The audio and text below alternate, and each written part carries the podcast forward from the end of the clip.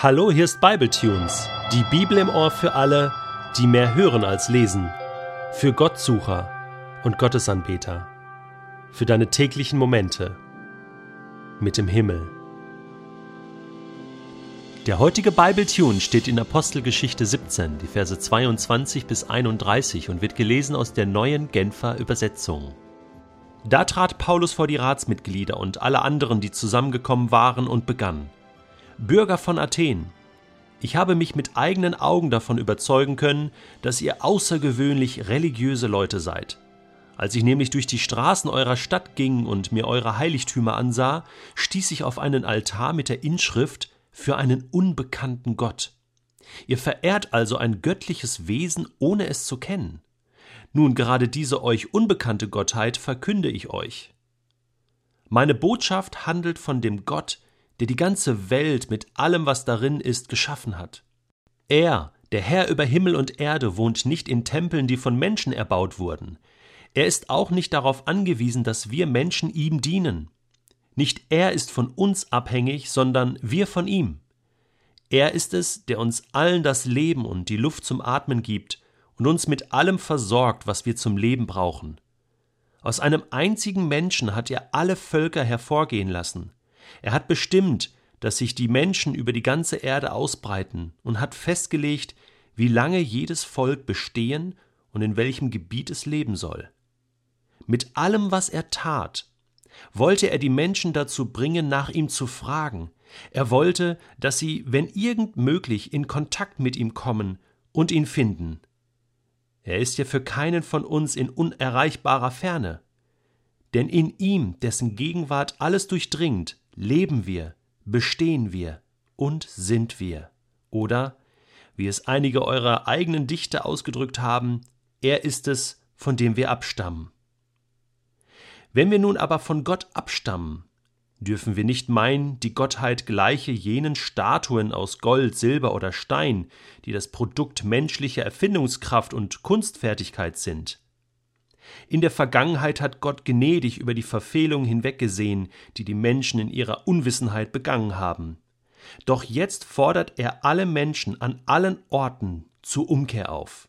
Er hat nämlich einen Tag festgesetzt, an dem er durch einen von ihm bestimmten Mann über die ganze Menschheit Gericht halten und über alle ein gerechtes Urteil sprechen wird. Diesen Mann hat er vor aller Welt als den künftigen Richter bestätigt, indem er ihn von den Toten auferweckt hat. Jemand sagte einmal, eine Predigt sollte immer dazu führen, dass Gott groß gemacht wird und dass Menschen ihr Leben verändern und zwar zum Positiven. Wenn wir uns die Predigt von Paulus heute anschauen, die er damals vor 2000 Jahren in Athen auf dem Areopag gehalten hat, vor großen Philosophen, vor Menschen, die denken konnten, dann staunen wir, wie Paulus das gemacht hat. Es gibt Leute, die behaupten, das sei die schlechteste Predigt, die Paulus jemals gehalten hat.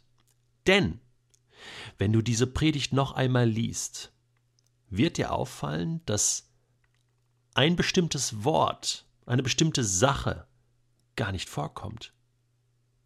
Es gibt Menschen, die behaupten, wenn man eine evangelistische Predigt hält, also wo es darum geht, dass das Evangelium erklärt wird, dann muss diese Sache immer vorkommen. Und zwar Jesus. Jesus und natürlich auch, dass er an einem Kreuz gestorben ist. Das ist doch das Zentrum des Evangeliums. Jesus und das Kreuz. Und diese beiden Begriffe fehlen hier in der Pauluspredigt in Athen kannst es gerne nochmal durchlesen. Er erwähnt einen Mann, den Gott bestimmt hat. Und da kann man jetzt überlegen, sagen, ja, das, damit meint er wahrscheinlich Jesus, aber er sagt es nicht. Die schlechteste Predigt, oder? Du redest über Gott und erwähnst Jesus nicht, erwähnst eigentlich das Evangelium nicht. Eine ganz schlechte Predigt. Ich persönlich sehe das anders. Ich halte diese Predigt für eine der allerbesten Predigten, die Paulus je gehalten hat. Um es noch ein bisschen genauer zu sagen, ist eine starke Predigt, weil er sich völlig auf die Menschen dort einlässt. Weil er nicht einfach kommt und ihnen einfach das erzählt, was er alles weiß über den Messias, über seinen jüdischen Kontext, über den Glauben, über die Schriften im Alten Testament, sondern er fängt da an, wo die Leute momentan stehen. Und das war nicht irgendwer, das waren große Denker, das war ein Platz, an dem die Schriften von Sokrates und Plato vorgelesen wurden. Das heißt, dort verstand man es zu denken, dort war man kultiviert, dort konnte man argumentieren.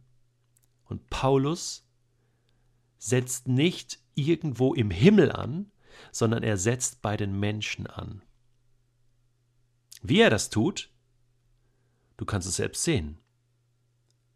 Ich habe mit eigenen Augen gesehen, dass ihr außergewöhnlich religiöse Leute seid. Ich meine, das hätte man jetzt auch ganz negativ darstellen können. Man hätte sagen können, ja, was glaubt ihr denn für ein Mist hier? Das ist ja völlig verkehrt. Ja, jetzt komme ich hier erstmal mit der richtigen Wahrheit. Das ganze Konzept, was Paulus verfolgt während seiner Predigt, ist dieses Ja, aber ja, ihr habt da schon so ein paar Götter, ihr seid schon religiös, ihr seid da schon auch auf dem, auf dem guten Weg, aber ihr seid noch nicht am Ziel. Das eigentliche, den eigentlichen Gott habt ihr noch gar nicht gefunden. Ja, ihr denkt schon in die richtige Richtung, aber ihr habt es noch nicht erreicht. Ja, aber. Und das ist ein gutes Konzept, weil es den Menschen positiv begegnet, weil es den Menschen nicht einfach abstempelt, in irgendeine Ecke drängt, sondern den Menschen einlädt, weiterzudenken. Und das wollten die Athener ja. Vielleicht muss man in anderen Kontexten ganz anders predigen. Und das hat Paulus auch. Mit Juden hat er anders diskutiert. Ganz andere Strategie. Es geht um die Frage der Strategie.